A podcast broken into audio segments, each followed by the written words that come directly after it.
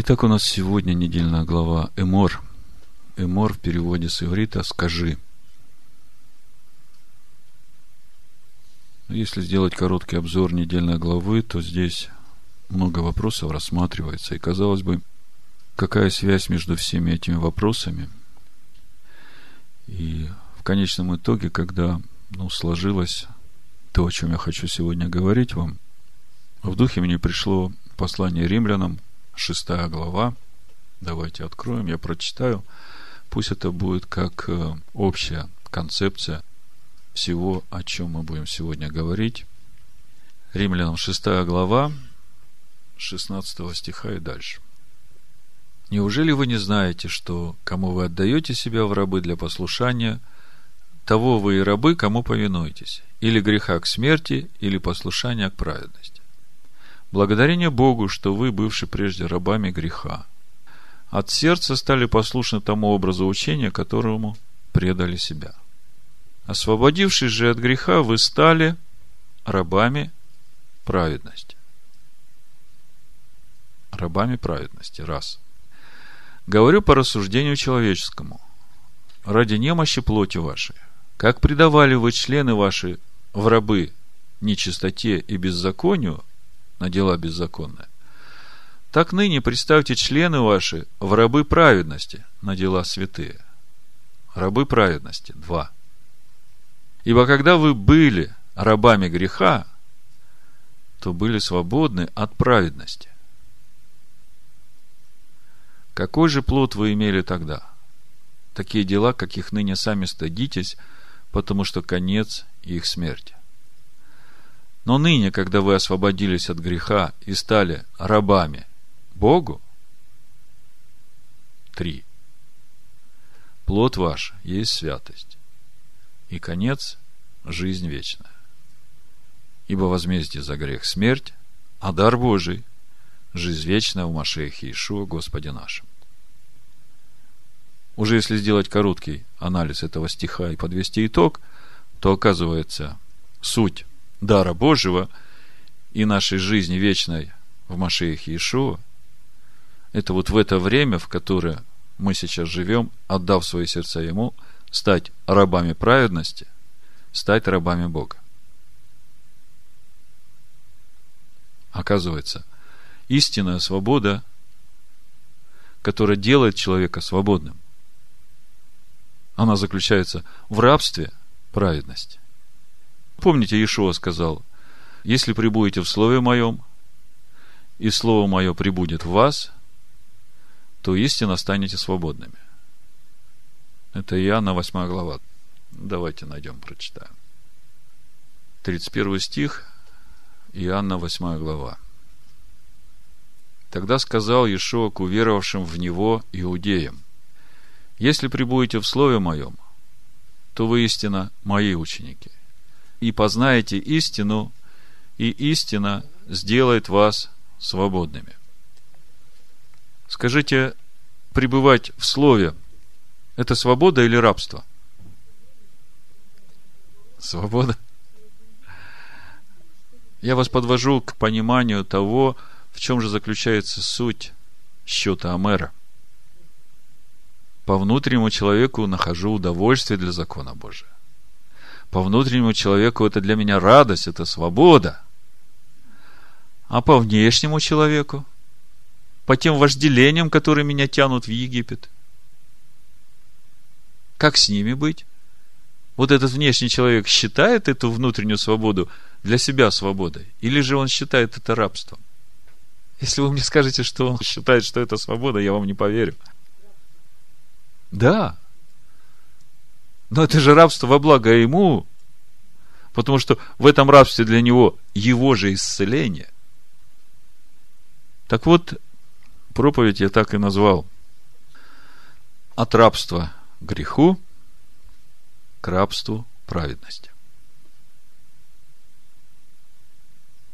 Чтобы понять суть всего этого процесса, нужно вернуться к самому, к самому началу, когда Бог творил человека – и помните, мы говорили о том, что при сотворении человека, в отличие от сотворения животного, в душу человека вложена двойственная природа. когда мы читаем о сотворении животных из праха земного, стоит слово «вайцер» с одним «йод». Земная душа, животная душа. Когда мы читаем о сотворении человека из праха земного, стоит слово «вайцер» с двумя «йод». И как бы сегодня ученые не доказывали, что человек произошел от животного, от обезьяны или от крокодила или еще от кого-то, то все эти доказательства беспочвены, потому что природа человека, она изначально отличается от природы животного. Другое дело, когда человек, конечно, отказывается от вот этой божественной природы, которая в него вложена, потому что эти два йод при его сотворении, это как раз и есть две составляющих, которые соединиться должны в человеке. Земная составляющая, земная душа, и небесная составляющая, небесная душа. Бог пожелал жить в мире нижних и сотворил человека, который способен соединить в себе земное и небесное. И все это было в гармонии, когда Бог сотворил это. Когда Бог вдунул дыхание жизни в Адама, и он стал душою живою, то вот эта душа, животная его душа, йод, которая от земного человека, она в радости была готова служить этому небесному человеку, этой йод второй составляющей. Это все в каждом человеке, апостол Павел говорит в послании Колоссянам 1.27. Потому что Бог это вложил в каждого человека еще от сотворения. Но вот когда небесное умерло после согрешения Адама, вот это земное стало господином всего сердца человека, всей души человека. И когда мы сегодня говорим о выходе из египетского рабства, то мы как раз и говорим об этом процессе, потому что, будучи освобождены от власти князя этого мира, нам еще нужно освободить свою душу от всех этих страстей и похотей, которыми мы напитали свою душу, живя в этом мире, по воле князя, действующего в сынах противления. И в этом суть всего процесса нашего спасения. Когда Бог сказал Моисею на горе Хариф у горящего куста, я посылаю тебя вывести народ мой из Египта, он тогда сказал, что вот тебе знамение. Когда ты выведешь народ, вы придете на это место и будете служить мне здесь. Так вот, в чем же суть этого служения – мне служение Всевышнему тех, которых Бог выводит из Египта? И зачем нужны эти семь недель счета Амера? Об этом все мы сегодня будем говорить. И почему именно Амер ячменя? Почему не пшеница? Мудрецы удивляются, говорят, странно. На все Писание, на всю Тору, из всех жертвоприношений – всего два раза говорится о приношении в жертву Богу ячменя, пища животных. Первый раз это 16 Ниссана, праздник первого снопа, а второй раз говорится о принесении ячменя в жертву Богу, это когда речь идет о неверной жене. И через это все мы сегодня посмотрим, в чем же суть этого Амера ячменя – Почему именно Амер принести нужно в жертву 16-го Ниссана? И почему нужно считать 49 дней счетом Амера, чтобы потом принести уже начатки хлебного урожая, нового хлебного урожая? Начатки хлеба нового урожая. Вот сегодня мы обо всем этом поговорим, и я думаю, что нам станет понятно, чего ожидает Бог от нас вот в это время – от Пысаха до Шиваот. Вообще вся недельная глава, она очень объемна. И даже если начинать с названия «Говори», хочется сразу несколько слов сказать об этой важной особенности человека, которая отличает его от всех сотворенных созданий, об этой его способности говорить. Вообще мудрецы делят этот мир на четыре уровня, и самый высокий уровень – это человек говорящий. Есть мир молчания, это неживая природа, да, есть мир растения, есть мир хая, животные, да, а есть мир говорящих. И Ишо нас очень строго предупреждает о том, чтобы нам контролировать свою речь и не позволять ничему плохому, негативному сходить с уст наших. В Матвея 5 главе 21-22 стих, вы все знаете это место. Ишуа говорит, вы слышали, что сказано древним «не убивай». Кто же убьет, подлежит суду. А я говорю вам, что всякий гневающийся на брата своего напрасно подлежит суду. Кто же скажет брату своему, пустой человек, подлежит Синедриону. А кто скажет безумный, подлежит гиене огненной.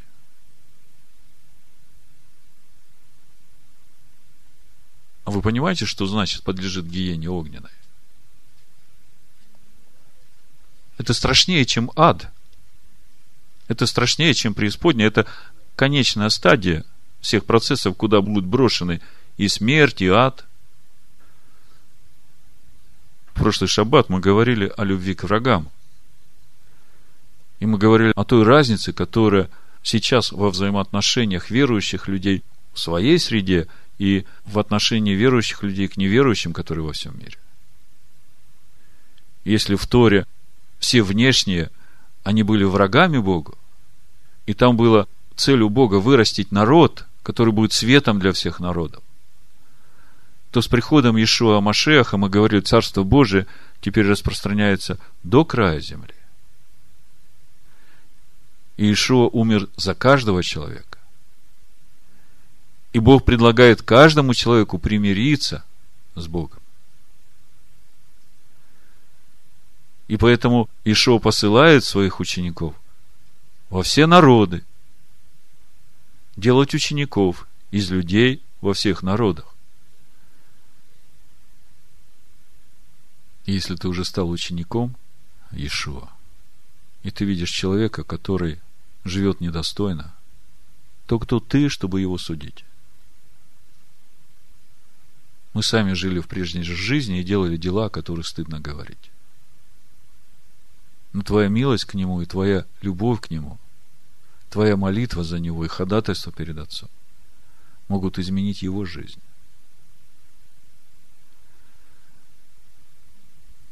Поэтому твое слово, оно должно всегда быть в истине, нелицеприятным, но в любви и милосердии. У Якова в третьей главе можно прочитать о том, что не может из одного источника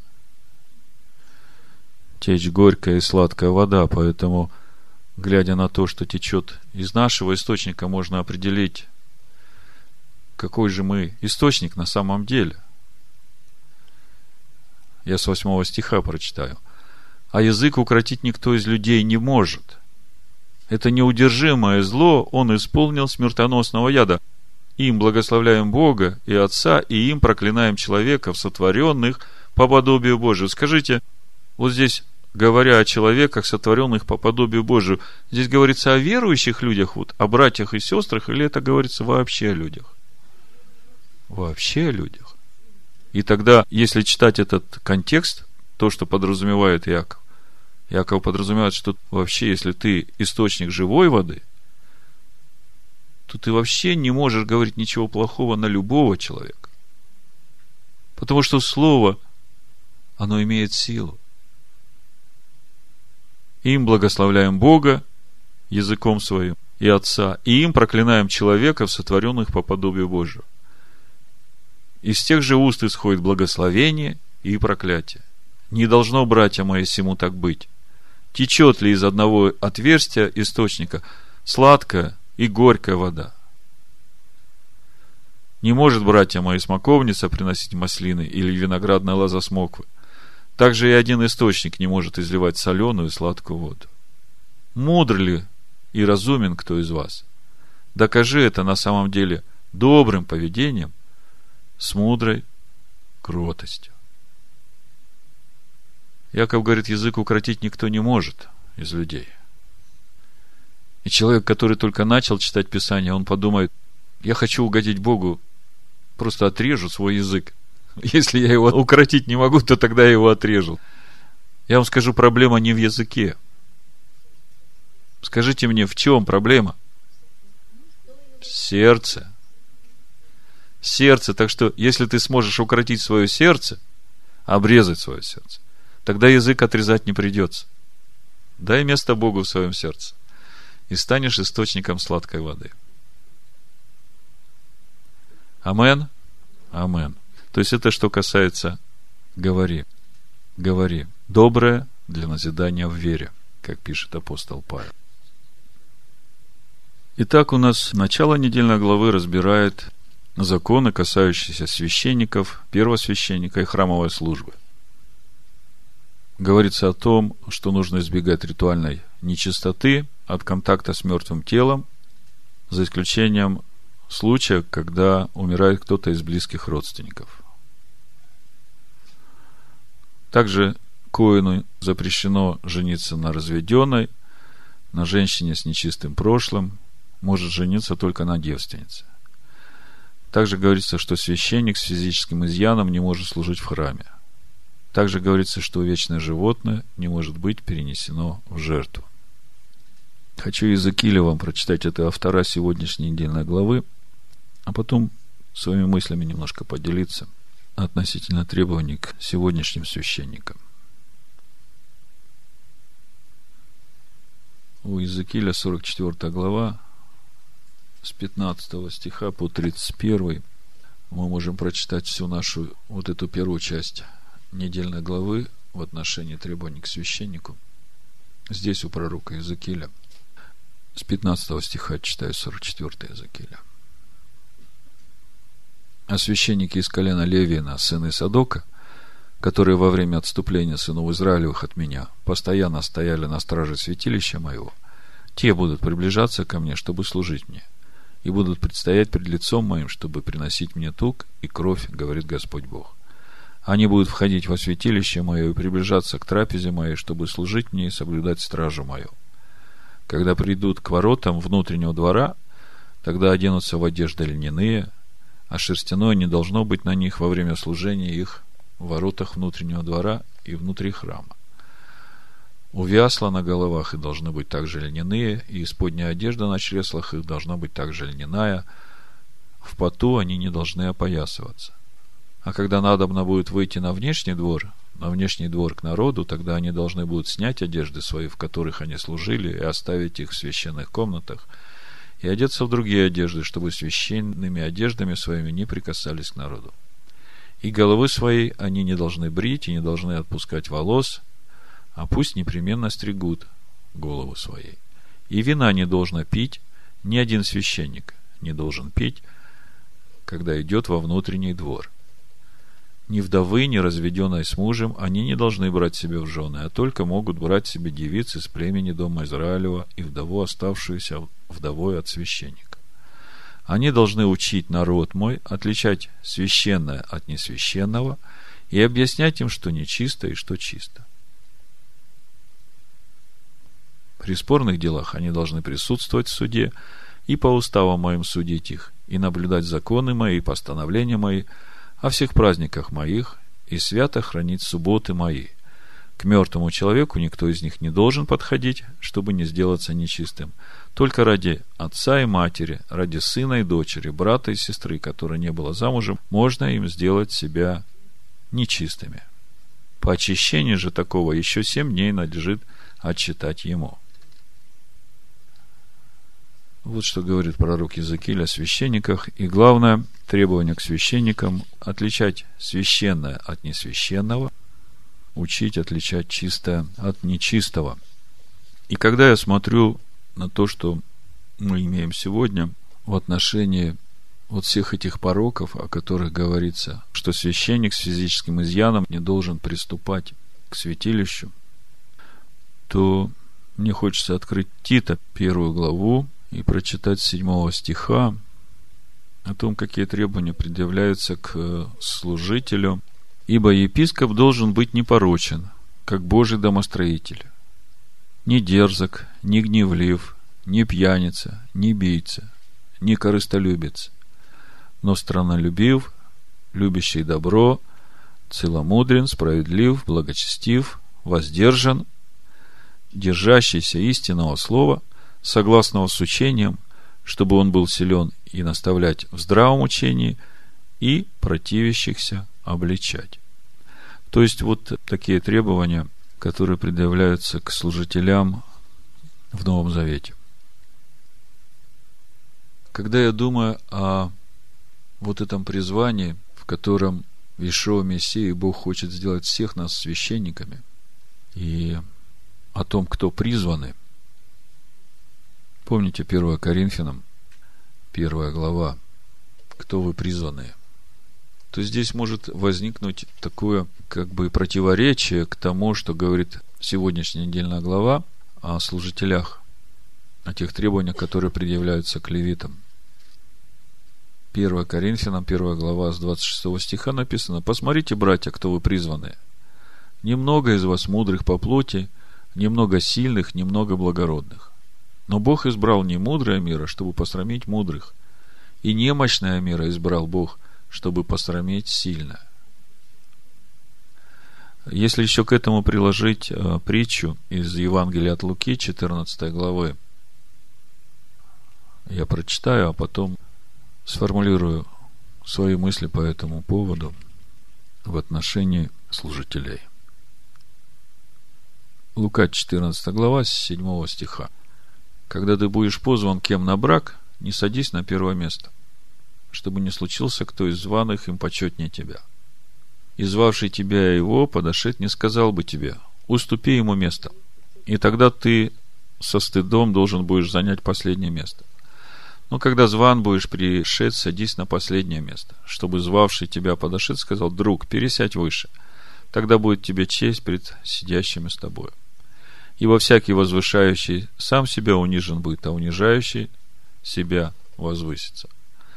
Сказал же и позвавшему его, а он был позван к фарисею, когда делаешь обед или ужин, не зови друзей твоих, ни братьев твоих, ни родственников твоих, ни соседей богатых, чтобы они тебя, когда не позвали, и не получил ты воздаяние.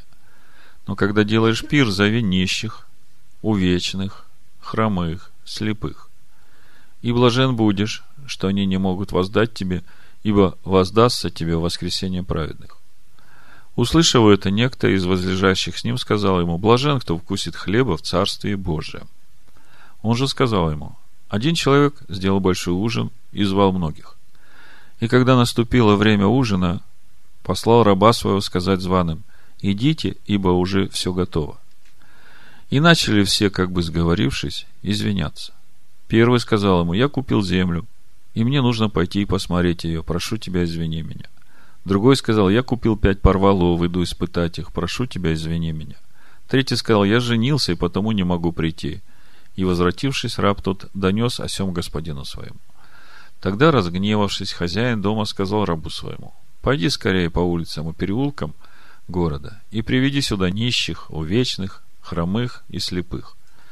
И сказал раб, «Господин, исполнено, как приказал ты, еще есть место». Господин сказал рабу, «Пойди по дорогам и изгородям и убеди прийти, чтобы наполнился дом мой. Ибо сказываю вам, что никто из тех званых не вкусит моего ужина – ибо много званых, но мало избранных. Нестыковка получается. Званые не захотели идти. У каждого свои дела. Один землю купил, другой быков своих опробовать хочет. Третий женился. Как бы все заняты устройством своей жизни в этом мире. И тогда хозяин зовет увечных, нищих, хромых, слепых. И апостол Павел Коринфянам говорит, посмотрите, кто вы призваны. Немного из вас. Благородных, мудрых. И вот в этом контексте все эти призванные, они ведь призваны быть служителями Всевышнего. Иешуа делает всех нас священниками Бога Всевышнего. Смотрит ли он в таком случае на наши физические недостатки? Или же для него имеет значение духовный ущерб, если говорить о служителях, сердец служителей? Я знаю, что есть служителя, которые призваны быть служителями. Он ведь позвал его и посадил выше, да? Он призвал его в служение. А он сейчас, читая Тору, начинает угрызать себя этим судом, что он недостоин. Поэтому я хочу освободить этих людей от этой ложной вины и обмана. Этих служителей, они не сами себя посадили на эти места. А Всевышний призвал их. И для Всевышнего служение Нового Завета. Не буквы, но духа. Важно, чтобы служителя были с чистым сердцем. Чтобы в сердцах не было порока, изъяна, недостатка, сребролюбия. Ибо епископ должен быть непорочен, как Божий домостроитель. Не дерзок, не гневлив, не пьяница, не бийца, не корыстолюбец, но страннолюбив, любящий добро, целомудрен, справедлив, благочестив, воздержан, держащийся истинного слова, согласного с учением, чтобы он был силен и наставлять в здравом учении, и противящихся обличать. Это что касается служителей. Следующая тема, которая разбирается в недельной главе, это праздники Божьего календаря. Давайте прочитаем несколько стихов и поговорим немножко о праздниках. Может показаться, какое отношение имеют эти праздники к нашему духовному росту. Праздники, они и есть праздники. Поэтому хочется сразу сказать, что то понимание праздника, которое мы вынесли из Египта, здесь имеет совсем другое понимание. Потому что слово «маадим», которое переведено как праздники, переводится «установленные времена», установленные Богом времена. И, как вы понимаете, это уже что-то совсем другое, чем праздники, о которых мы привыкли думать. Ешь, пей, веселись, вот праздник, погуляем. А праздники Господни – это установленные им времена. И когда начинаешь думать о Маадим, об установленных временах, которые были еще установлены при сотворении мира. Если мы посмотрим Бытие 1.14, то мы именно там уже увидим эти Маадим. Написано, и сказал Бог, да будут светила на тверди небесной для отделения дня от ночи и для знамений и времен. И вот это времен, это и есть Маадим – то есть Бог повесил на небе светило для отделения дня от ночи и для знамений и определения его времен, Маадим, установленных времен. Когда я думаю об установленных Богом временах, вы знаете, просто восхищаешься величием Божьим, Его мудростью. Сегодня языческий мир восхищается Нострадамусом, всякими предсказателями, астрологами, Глобой Павлом.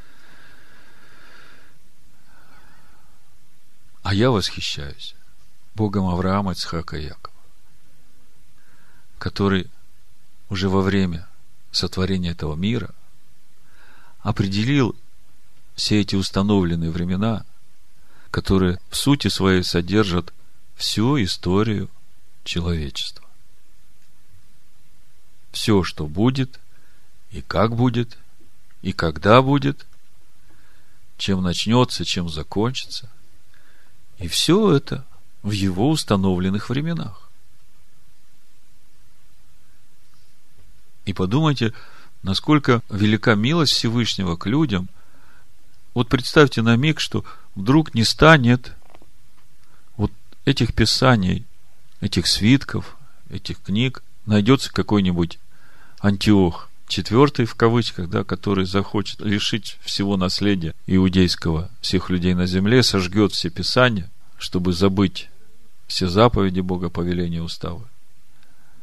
А Бог вкладывает эти установленные времена как праздники в жизнь своего народа. Даже если все книги будут сожжены или уничтожены, разве народ забудет свои праздники? Разве народ забудет уставы этих праздников? Вы посмотрите на язычников. Как они бережно хранят свои традиции своих отцов. Удивляешься, откуда эти тонкости, нюансы как-то неожиданно всплывают тысячелетней давности традиции. А Бог вложил историю этого мира в свои праздничные времена, в свои установленные времена. И вложил это в праздники для своего народа.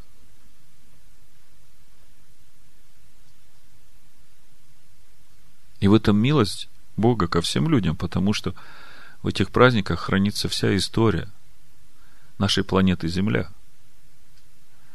Вся история человечества. И нам легко это видеть, потому что уже э, половина этих праздников исполнилась.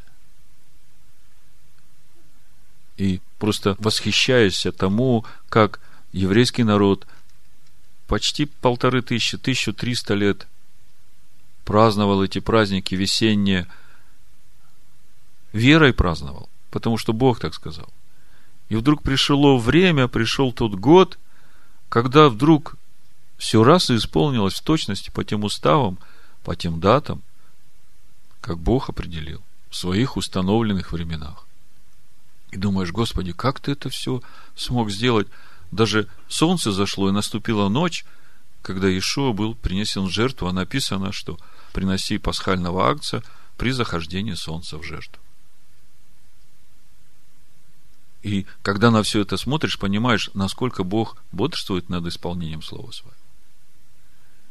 И также с трепетом думаешь о том, а что же будет, когда начнут исполняться осенние праздники, которые мы сейчас празднуем верой, а придет такое время, когда в один год, о котором никто не знает, и не пытайтесь высчитывать его,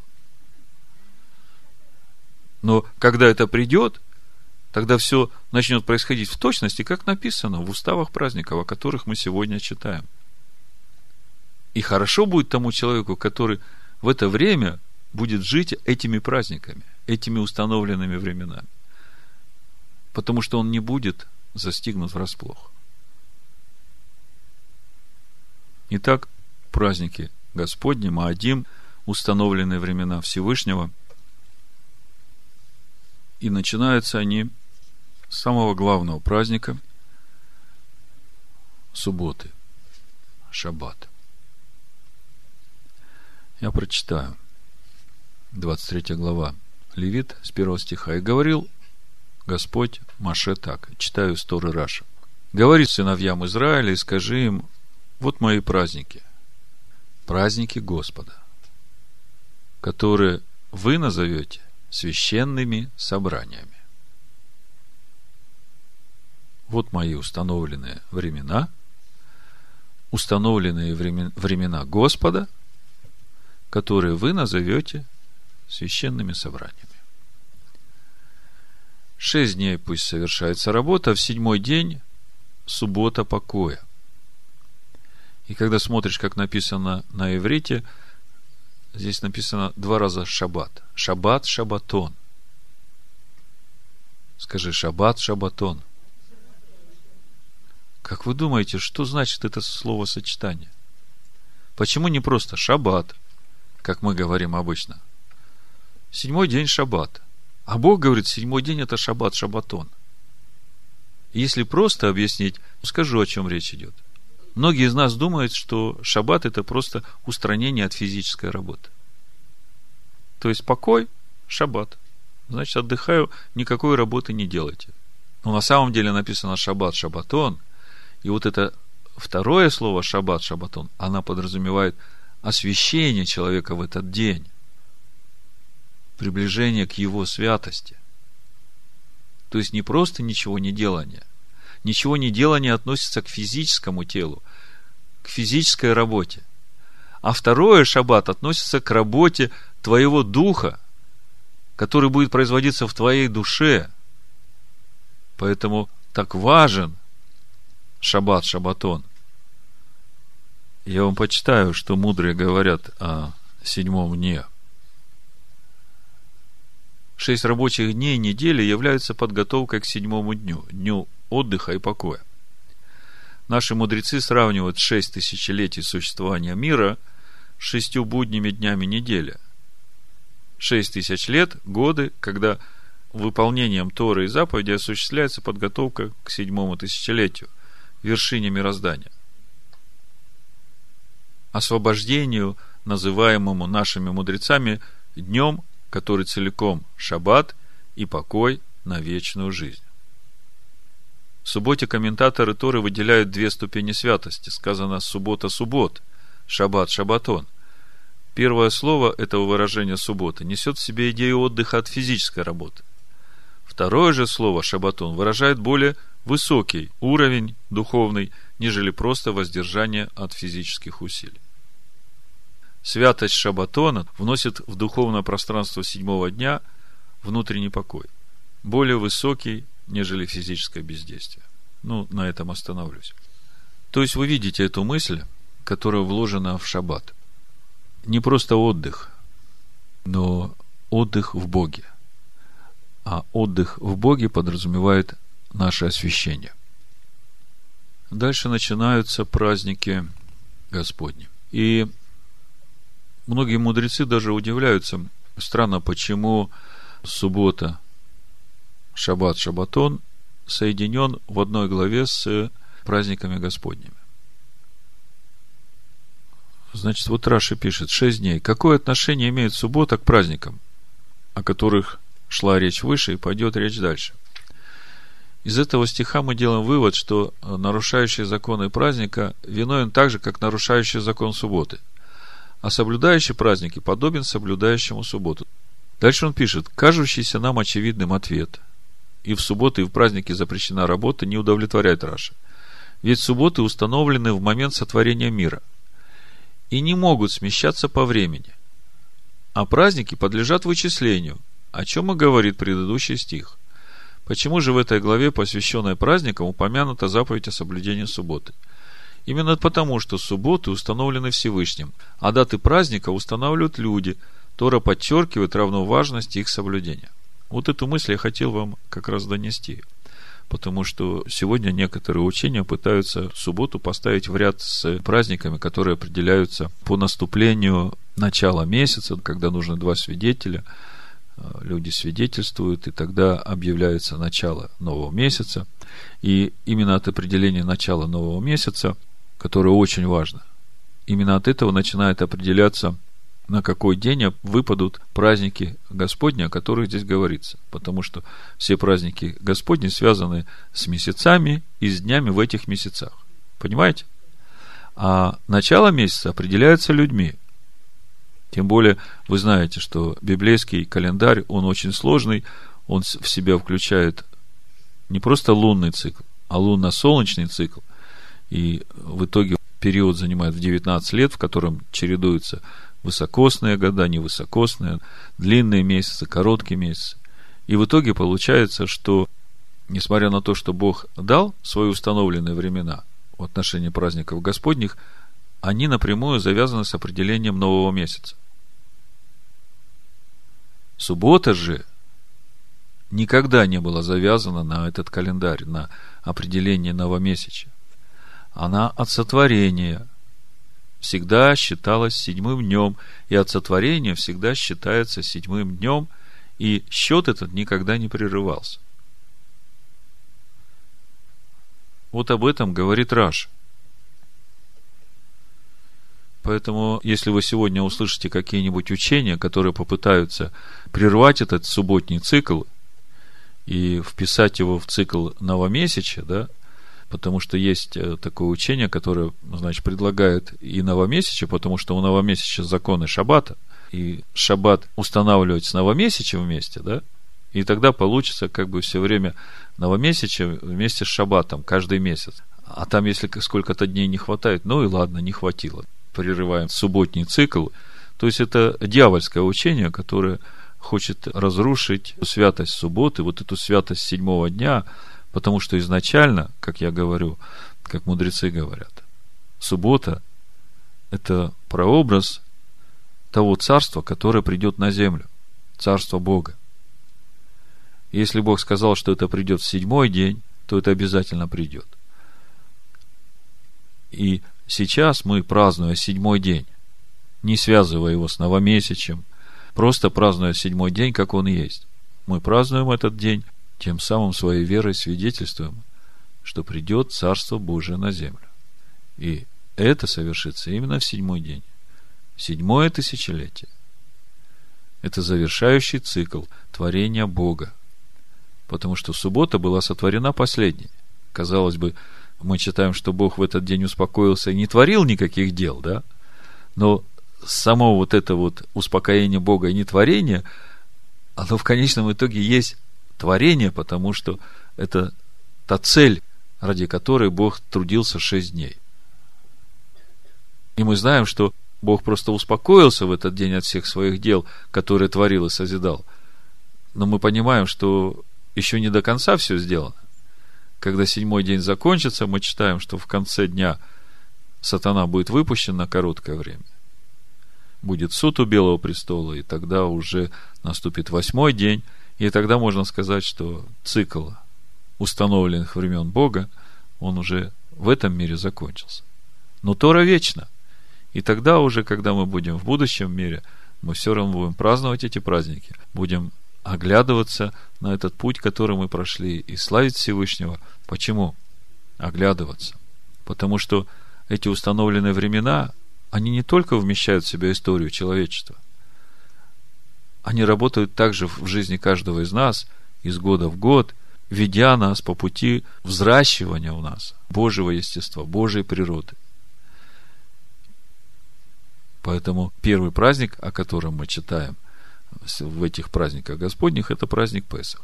И именно с праздника Песах начинается наше освобождение. Начинается праздник Песах 14-го Ниссана вечером, при захождении солнца, вы знаете. И именно в это время нужно было принести в жертву агнца. А мы читаем, что агнец был приготовлен еще до создания мира. И когда об этом думаешь, и когда думаешь об этих установленных временах, приходит такой покой. Если Бог это установил еще до сотворения, в то время, когда Он творил этот мир, назначил эти установленные времена, то не стоит волноваться. Все идет по Божьему расписанию. Поэтому Бог утром не просыпается и не думает, а что я сегодня буду делать? Да, это мы так иногда думаем – у Бога с этим проблемы нет.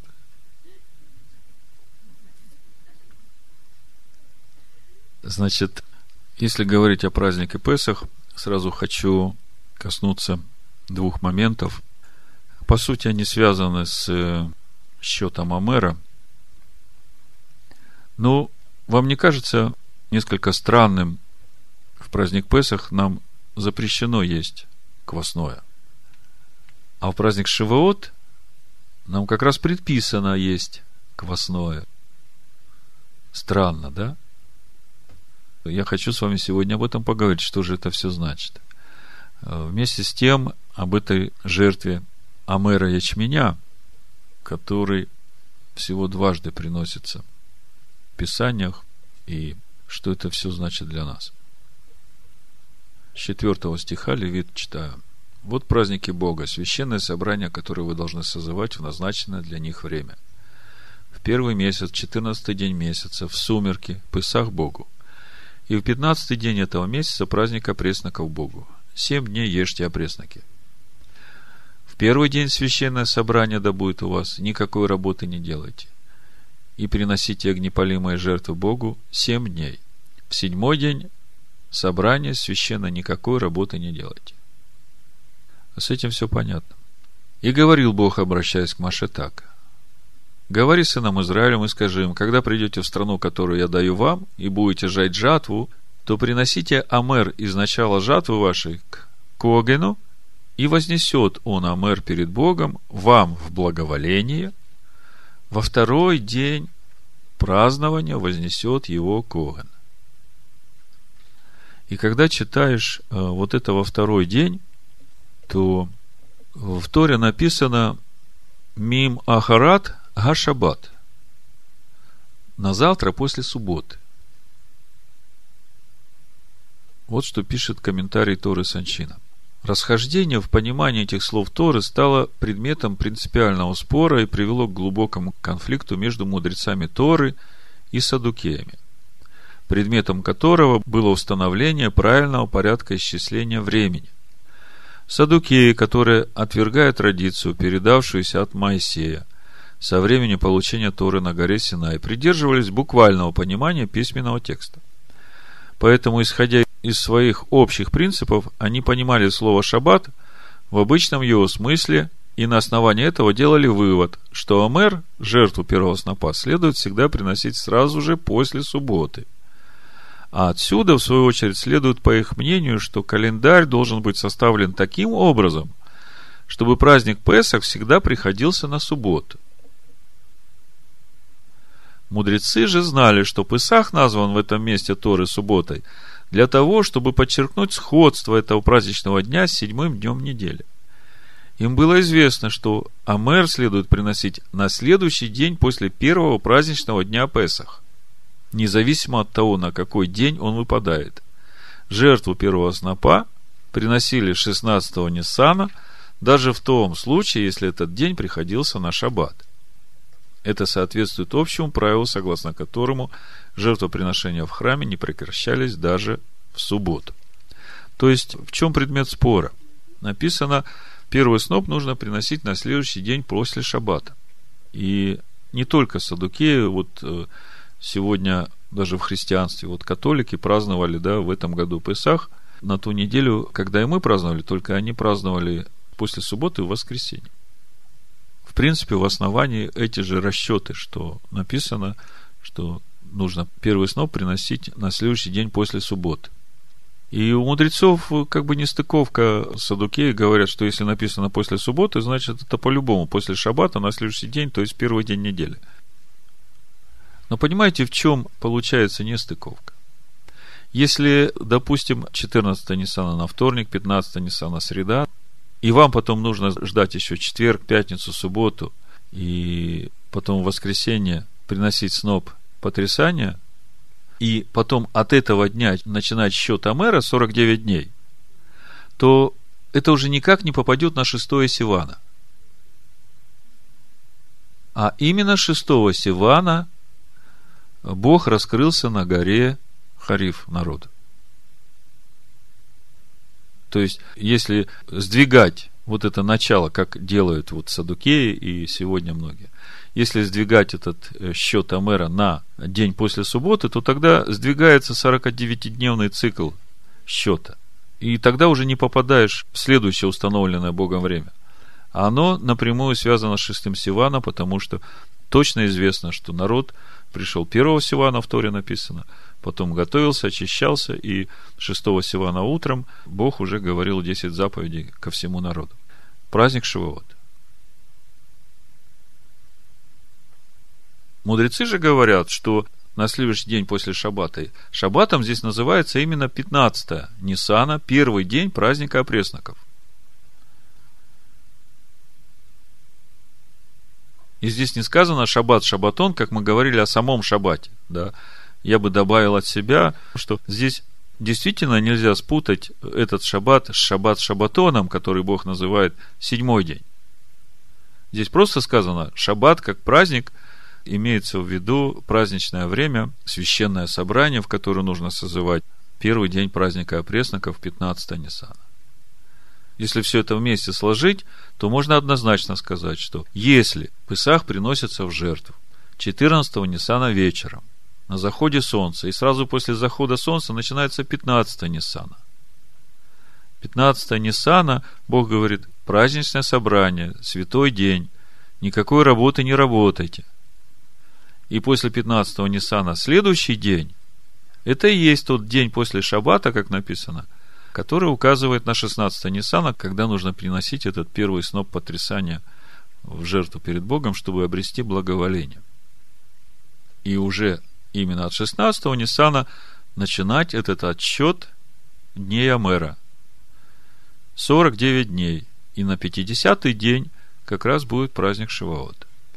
Знаете, с принесением первого снопа понятно, как определяется. На другой день после праздника, то есть на другой день после 15-го Ниссана, 16-го Ниссана утром. Праздник первого снопа. Вот лично для меня, когда я читаю, что вознесете сноп на другой день после субботы, да, после шаббата, для меня здесь конкретно указание на то, что Иешуа воскреснет именно в тот год, когда 15 Ниссана выпадет на шаббат. То есть здесь указание на то, что первый сноп, пророческое указание на то, что первый сноп вознесется именно на другой день после шаббата. И когда мы смотрим, как это было в Евангелиях, значит, э, была пятница, Ишуа был распят, наступил шаббат, сестры не пошли его помазывать благовониями, потому что был шаббат. А на следующий день после шаббата рано утром они уже пошли, он воскрес. И этот сноп потрясания как раз возносится именно на рассвете 16-го Ниссана. Мудрецы спрашивают, почему именно слово «шаббат» было поставлено? Почему не было поставлено просто на другой день после первого дня праздника пресноков, да? Более понятно. Почему поставлено все-таки это слово «шаббат», которое вызвало столько споров среди мудрецов? Я понимаю, именно для того, чтобы сказать людям, что в тот год когда выпадет 15 Ниссана на шаббат, а на следующий день вы пойдете возносить первый сноп опресноков, то если Машех воскреснет в этот день, знайте, что это настоящий Машех. Это еще одно свидетельство того, что Иешуа – настоящий Мессия. Итак, несколько слов еще о счете мэра – Почему счет Амера начинают считать именно со второго дня праздника Песах? Почему не с первого? Почему именно сноп ячменя надо приносить в жертву перед Всевышним? Почему не пшеница, да? Казалось бы, все жертвы сопровождаются хлебным приношением, пшеничным. А здесь э, ячмень, пища для животных. И вообще, почему нужно отсчитывать 49 дней – Почему не 48? Почему 49 дней на 50 -й? Много вопросов возникает, и вот я хочу немножко об этом поговорить. Тем более, что сегодня вот эти дни счета Амера в еврейской традиции считаются траурными днями. И хочется понять, почему и действительно ли для нас также они должны быть траурными днями, или же что-то должно нам открыться, чтобы нам понять, что же это за дни для нас. Вот я вам почитаю несколько строчек из того, что говорит традиция об отсчете Амера. Тексте читаем 15-16 стих. «И отсчитайте себе от второго дня празднования, от дня приношения вами Амера, семь недель. Полными да будут они, до дня после седьмой недели отсчитайте 50 дней и принесите новое хлебное приношение Всевышнему. С древних времен у евреев существует обычай в период между праздниками Песах и Шиваот не устраивать свадьбы. Потому что свадьба – радостное событие. На свадьбах люди веселятся, а в течение этих дней веселиться нельзя. Ибо в прошлом, именно в этот период, от эпидемии умерли ученики Раби Акивы. Второй век. В знак траура, когда них памяти мужчины не бреются и не подстригают волосы. Многие придерживаются такого запрета все 50 дней счета Амера. Однако в некоторых общинах запрет действительно только до Лагба Амер, 33-го дня счета Амера. Поскольку с этого дня, как говорится в книге Бааль А-Турима, Раби Яков бен Ашер, эпидемия начала угасать. У Раби Акивы было 24 тысячи учеников, и все они умерли в этот период, потому что, как свидетельствует Талмуд, не относились друг к другу с должным уважением. Но, может, вовсе и нет никакой связи между смертями учеников Раби Акивы и первыми 33 днями счета мэра. Может быть, это все лишь простое совпадение.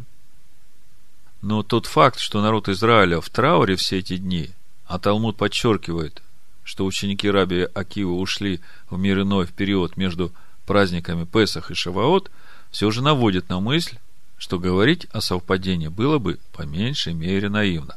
То есть, вот этот абзац из традиции, он уже говорит о том, что вот это нерадостное время для еврейского народа от Песаха до Шиваот, оно в традиции гораздо раньше, чем вот эта гибель учеников Раби Акивы, которая произошла во втором веке нашей эры.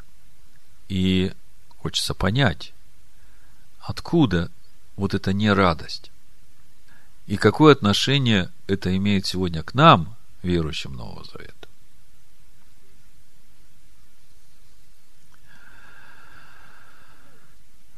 Мы сегодня уже немножко говорили о том, что сегодня исполнилось 31 день со дня принесения первого снопа. И если мы посмотрим в Тору, книга Исход, 16 глава, то мы увидим, что именно в это время народ Израиля начал роптать на Бога, оглядываясь на Египет. Если мы посмотрим чуть раньше 15 главу, то мы увидим, что там тоже был ропот на Бога от того, что не было воды. Если мы посмотрим следующую главу в Исходе, то мы увидим ропот у массы и Меривы, когда народ просто сказал, что «А разве Бог с нами?» И в итоге потом в Писаниях мы много раз встречаем, когда и пророки, и апостолы пишут о том, что не огорчите Духа Божия, как отцы наши огорчили его в массе и Мереве. В итоге на праздник Шивоот для народа, вышедшего из Египта, закончилось все не так, как должно было закончиться. Когда они услышали голос Бога, они подошли и сказали – Пусть Бог с нами не говорит. Пусть Бог говорит с Моисеем, а Моисей пусть говорит нам, что Бог говорит, и мы будем делать все, что Моисей нам скажет. И будем слушать. Хотя на самом деле, когда Бог вывел свой народ из Египта, первая стоянка, и она была именно 16-го Ниссана, она называлась Суккот мы сейчас читаем в Торе заповеди, которые даются уже на следующий год после того, как народ вышел из Египта. А что же было в первый год? 16-го Ниссана. Я смотрю, с 16 Ниссана народ находится в Сукоте. А что такое Сукот? Это кущи. Вы уже начинаете немножко понимать. Ну вот, давайте немножко посмотрим, как это было в первый год. Числа 33 глава, с 1 по 5 стих написано «Вот станы сынов Израилевых, которые вышли из земли египетской по ополчениям своим под начальством Моисея и Аарона. Моисей по повелению Господня описал путешествие их по станам их, и вот станы путешествия их. Из Рамзеса отправились они в первый месяц, пятнадцатый день первого месяца, на другой день Песах вышли сыны Израиля под рукой высокой в глазах всего Египта. Между тем египтяне хоронили всех первенцев, которых поразил у них Господь, и над богами их Господь совершил суд. Так отправились сыны Израилева из Рамзеса и расположились станом в Саккофе. Вот э, комментарий мудрецов, который я взял из э, иудейского сайта Талдот.ру. Из Рамзеса в Суккот. Между ними 120 миль по меньшей мере три дня пешего пути для крепкого человека. Тем не менее, все, кто вышел из Египта, включая стариков и детей, пришли в Сукот в тот же день, как сказано в Шмот 19. «Я перенес вас на орлиных крыльях». Этот пример учит нас тому, что тот, кто идет путем Всевышнего и надеется на него, удостаивается чудес. Они прибыли в Сукот и встали там лагерем до следующего дня. Некоторые из мудрецов говорят – что Всевышний построил им настоящие кущи Сукот. Другие утверждают, что он окружил их облаками славы. Другими словами, все сыны Израиля укрылись в этой куще, образованной облаками славы Всевышнего. И дальше пишут мудрецы. Тора обязывает евреев покидать свои дома и перебираться в Кущу в 15-й день месяца Тишрей. В память о шалашах, которые построил им Всевышний во время исхода из Египта. Но ведь исход произошел в месяце Нисан. Разве неправильнее было бы отмечать память об этом событии тогда, когда оно случилось, в Нисане? Почему же заповедано нам строить кущу в месяце Тишрей? Если посмотреть э, книгу Левит, 23 главу, 42 стих и дальше, там написано, в кущах живите семь дней, всякий туземец, израильтянин, должен жить в кущах, чтобы знали роды ваши, что в кущах поселил я сынов Израилевых, когда вывел их из земли египетской. Я, Господь Бог ваш, и объявил Моисей сыновьям Израилевым о праздниках Господних. Если мы посмотрим Исаию, 4 главу, с 1 по 6 стих, то здесь написано «И ухватятся семь женщин за одного мужчину в тот день, и скажут, свой хлеб будем есть, и свою одежду будем носить, только пусть будем называться Твоим именем, сними с нас позор. В тот день отрасль Господа явится в красоте и чести». Вот эта честь написана в славе. Номер Стронга 3519 переводится как слава и плод земли в величии и славе для уцелевших сынов Израиля. Тогда оставшиеся на Сионе и уцелевшие в Иерусалиме будут именоваться святыми, все вписаны в книгу для житья в Иерусалиме. Когда Господь омоет скверну дочерей Сиона и очистит кровь Иерусалима из среды его духом суда и духом огня. И сотворит Господь над всяким местом горы Сиона и над собраниями ее облако и дым, во время дня, и блистание пылающего огня во время ночи. И над всем чтимым будет покров, и будет шатер для осенения днем от зноя и для убежища от защиты, непогод и дождя. Теперь, когда мы возвращаемся к 16-му Ниссану, празднику Вознесения первого снопа, и сравниваем его с тем первым 16 Ниссана, когда народ вышел из Египта и сразу попал в облака славы Всевышнего. И Бог говорит, вот в праздник Суккот вы строите кущи, потому что когда закончится все, когда все мои установленные времена исполнят предназначенное им, то вы все будете облачены вот в эти одежды славы. И над всем чтимым будет покров – но начнется все это с первого снопа. С первого снопа ячменя, который вы принесете в жертву 16-го Ниссана. И что же стоит за принесением этого снопа? Чтобы понять суть принесения снопа ячменя в потрясание перед Всевышним, и мы читаем, что это в благоволение для вас, но мы знаем, что это первый сноп, это прообраз Машеха Иешуа, который воскрес. И мы знаем, что суть этого воскресения – это прославленное тело, которое он получил. И это указывает нам на те кущи, которые Бог приготовил для нас, потому что, когда мы получим эти тела, мы тоже будем сиять этой славой, мы тоже будем ходить под этим покровом Всевышнего. Но тогда, при чем здесь Амер, ячменя? Да, вот Лена говорит, наша душа. Я вам уже говорил, что ячменная жертва еще один раз только упоминается в Писаниях, и упоминается именно в контексте жертвоприношения как сноп ревнования. Числа 5 глава. Давайте откроем, и тогда мы начнем понимать, чего же ожидает от нас Бог не только 16-го Ниссана, но все эти 49 дней счета Амера.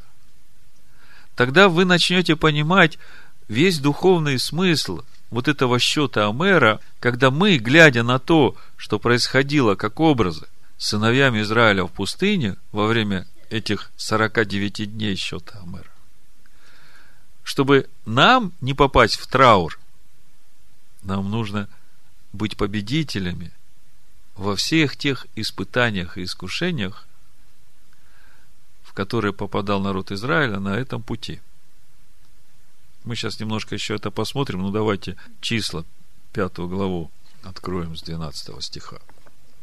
Я хочу вам сказать, что этот духовный календарь, эти установленные времена, это не что-то далекое от нас. Это настолько близко к нам и настолько нужное нам, если мы это понимаем, если понимаем суть этого духовного календаря, тогда нам легко ориентироваться в том духовном пространстве, через которое мы проходим каждый день.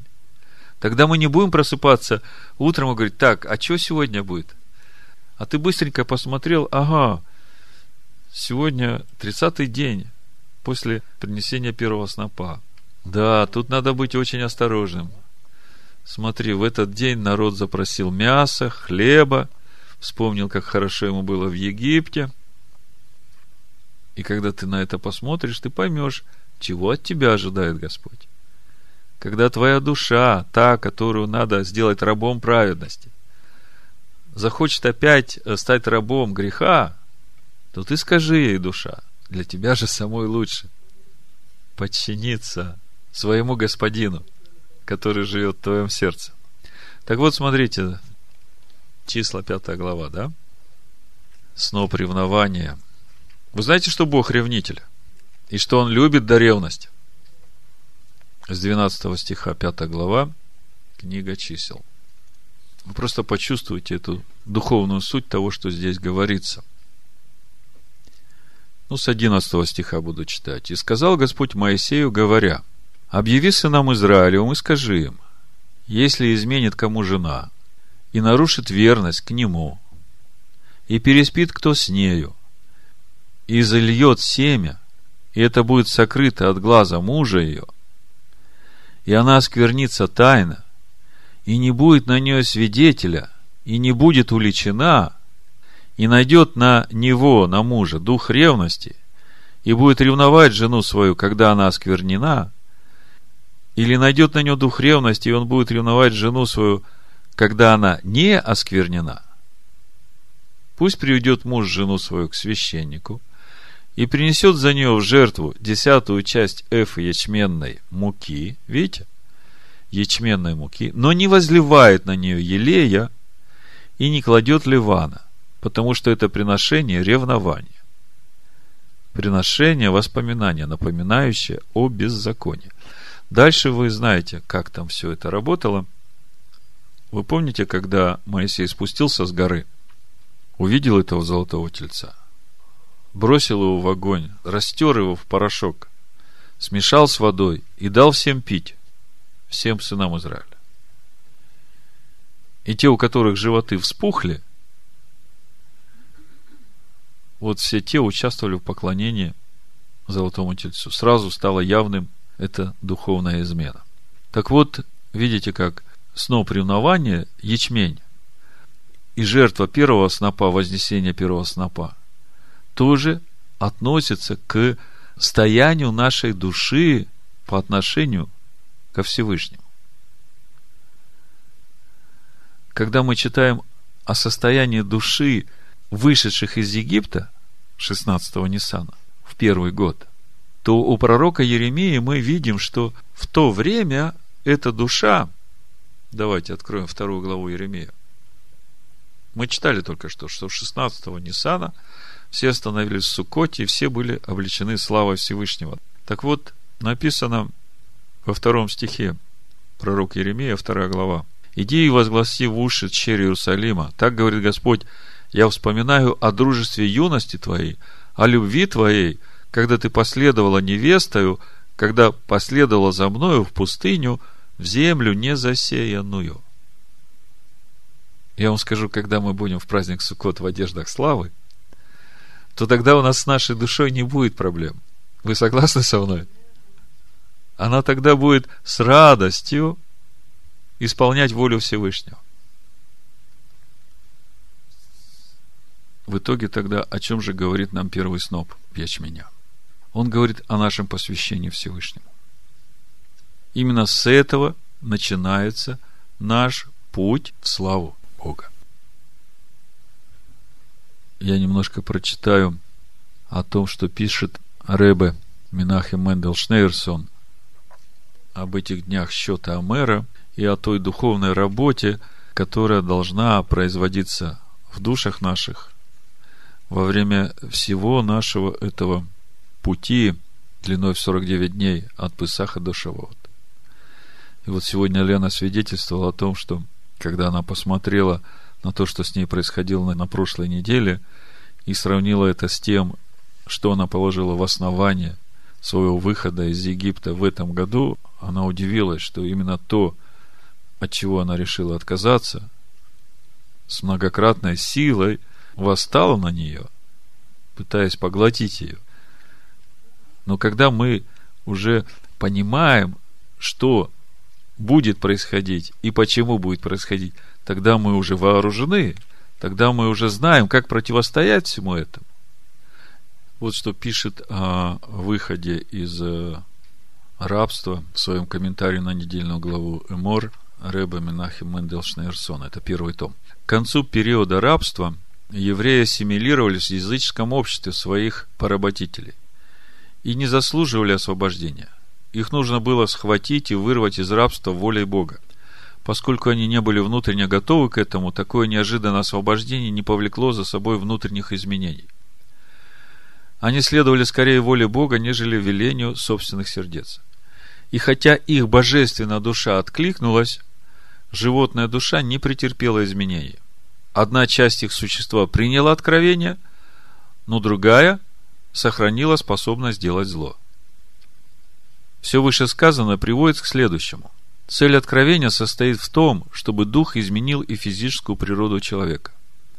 Если бы человек был задуман как существо исключительно духовное, у него не было бы тела.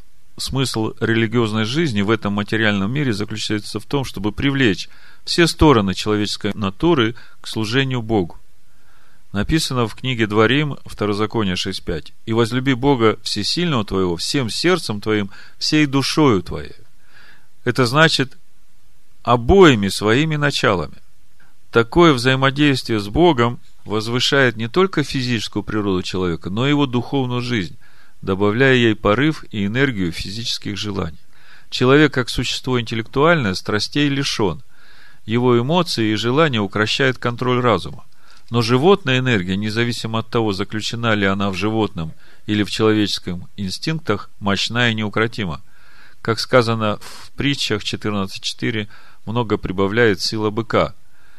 Когда животное начало в человеке не воюет с разумом, пишет, я, а я бы написал, не воюет с Машехом, живущим в твоем сердце, а подчиняется ему, вся сила его страстей превращается в жизнь, полную святости. Именно поэтому Амер приносился из, из ячменя, пищи животных. То есть мудрецы тоже видят э, вот в этом пути 49 дней счета Амера, путь посвящения души в то откровение, которое они получили при выходе из Египта. А какое было получено откровение при выходе из Египта? Возрождение новой природы в человеке.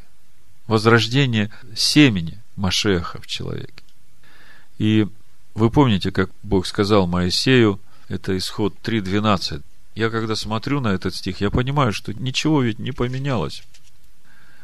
Написано, и сказал Бог, я буду с тобою, и вот тебе знамение, что я послал тебя. Когда ты выведешь народ из Египта, вы совершите служение Богу на этой горе. Если это сравнить с книгой Деяний, первой главой с тем, что Иешуа говорит своим ученикам, вы будете свидетелями мне. Прочитаю Деяния первая глава. Иешуа говорит, четвертый стих, и собрав их, он повелел им, не отлучайтесь из Иерусалима, но ждите обещанного от Отца, о чем вы слышали от меня. Ибо Иоанн крестил водою, а вы через несколько дней после сего будете крещены Духом Святым. Поэтому они, садясь, спрашивали его, говоря, «Не в ли время, Господи, восстанавливаешь ты царство Израилю?» Он же сказал им, «Не ваше дело знать времена или сроки, которые Отец положил в своей власти, но вы примете силу, когда сойдет на вас Дух Святый, и будете мне свидетелями в Иерусалиме и во всей Иудее и Самаре, и даже до края земли». Сказав сие, он поднялся в глазах их – и облако взяло его из вида их. О чем Ишуа говорит? Ишуа говорит о том, что Осталось совсем немного. Ждите. Ждите вот то, откуда вы выходите и сейчас противостоите, вот то рабство вашей души праведности, с чего мы начали, оно скоро станет радостью для вашей души. Вы получите силу. Вы именно там получите силу, потому что сейчас именно идет этот процесс, когда на ваши усилия я дам свое благословение. Понимаете, ничто человеческое не может сравниться даже с немощным Божьим. Но чтобы нам обрести это немощное Божие, нам нужно показать ему, что мы хотим в этом направлении двигаться. Конечно, мы не каждый день так сильны, и мы можем споткнуться, упасть, но мы же встаем, и мы продолжаем двигаться именно в этом направлении. И мы знаем ради чего, потому что 49 дней – это наш счет Амера. Это наш путь, когда мы каждый день приносим свою душу, вот эту жертву Всевышнему, как жертва всесожжения, чтобы обрезть благоволение. И именно на эти наши усилия, 50-й день, он и зальет свое. Но не надо думать, что вы сейчас сами по себе идете этим путем. Потому что даже когда вы потеряете сознание в пустыне, как я говорил в прошлый раз, и потом очнетесь у оазиса и будете говорить, Господь, почему ты меня оставил? Бог скажет, а почему ты так думаешь? А ты смотришь на следы в пустыне и говоришь, вот же, там только одни следы. А Бог скажет, это же я тебя нес. Поэтому не бойтесь и не страшитесь. И нету траура у нас. У нас эти дни – дни радости, дни победы. Он своей смертью разрушил власть греха в нас. Он дал силу нам победителями ходить. Более того, Он дал нам силу наступать на всех этих змей и скорпионов, на всех этих духов нечистых, на этот дух уныния, на этот дух смерти. Наступи на него и изгони его именем Машеха Ишуа. То есть, у нас есть все необходимое для того, чтобы пройти этот путь в радости, в мире, в любви и дойти этого момента, когда ты принесешь ему хлеб нового урожая. В Шиваот приносится тоже первый сноп, но хлебный. Первый сноп нового урожая, но хлебный. Вы знаете, что ячмень созревает первым – Начало душевное, потом духовное. Как пишет апостол Павел, 1 Коринфянам 15 глава. Так и написано, первый человек Адам стал душою живущей, а последний Адам есть дух животворящий. Вот он этот процесс, видите? Сначала приносишь в жертву ячмень, душу свою живущую, а потом уже дух животворящий. Это то, что вырастает в тебе – и когда мы смотрим на устав праздника Шивоот, то мы видим, что приносится два хлеба из пшеницы сделано, тонкого помола, хлеб нового урожая. И написано, что приносить нужно их квасными. И кажется, Господи, как это так? В Пысах ты нам запретил вообще всякое квасное, а тут говоришь о том, что надо хлеб квасным кушать. Не понимаю. А Ишуа говорит, ждите в Иерусалиме, получите силу. И с этой силой свидетелями мне будете. То есть это говорит не просто о том, что ты будешь говорить о том, что Ишуа сделал, а это говорит о том, что ты его являть собой будешь.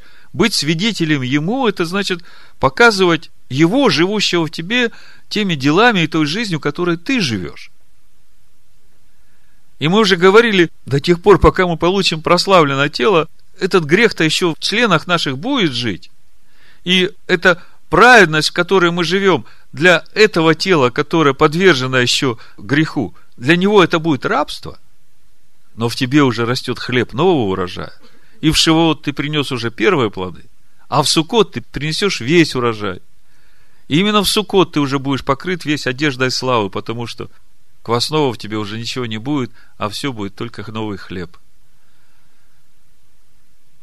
И в Левите в 24 главе с 1 по 8 стих именно написано, как двигаться вот в этом нашем духовном возрастании. Давайте прочитаем, и потом я еще несколько слов скажу о хуле на Духа Святого, и этим закончим. Левит 24 глава. Мы об этом уже много говорили, я много задерживаться не буду. Мы ведь сегодня говорим о выходе из рабства греху к рабству праведности. И как же все это работает в нас? Написано, вы слушайте и постарайтесь сразу уловить главный акцент всего, что здесь написано. Мы уже разбирали эту тему очень хорошо и глубоко. И сказал Господь Моисею, говоря, «Прикажи сынам Израилевым». Обычно речь шла о сынах Аарона, о священниках, да? В книге Левит, это же книга священников. А тут, смотрите, скажи сынам Израилевым, чтобы они приносили тебе елея чистого, выбитого для освящения, чтобы непрестанно горел светильник. Вне завесы ковчега откровения, в скине собрания Аарон и сыны его должны ставить он и пред Господом от вечера до утра. Это вечное постановление в роды ваши.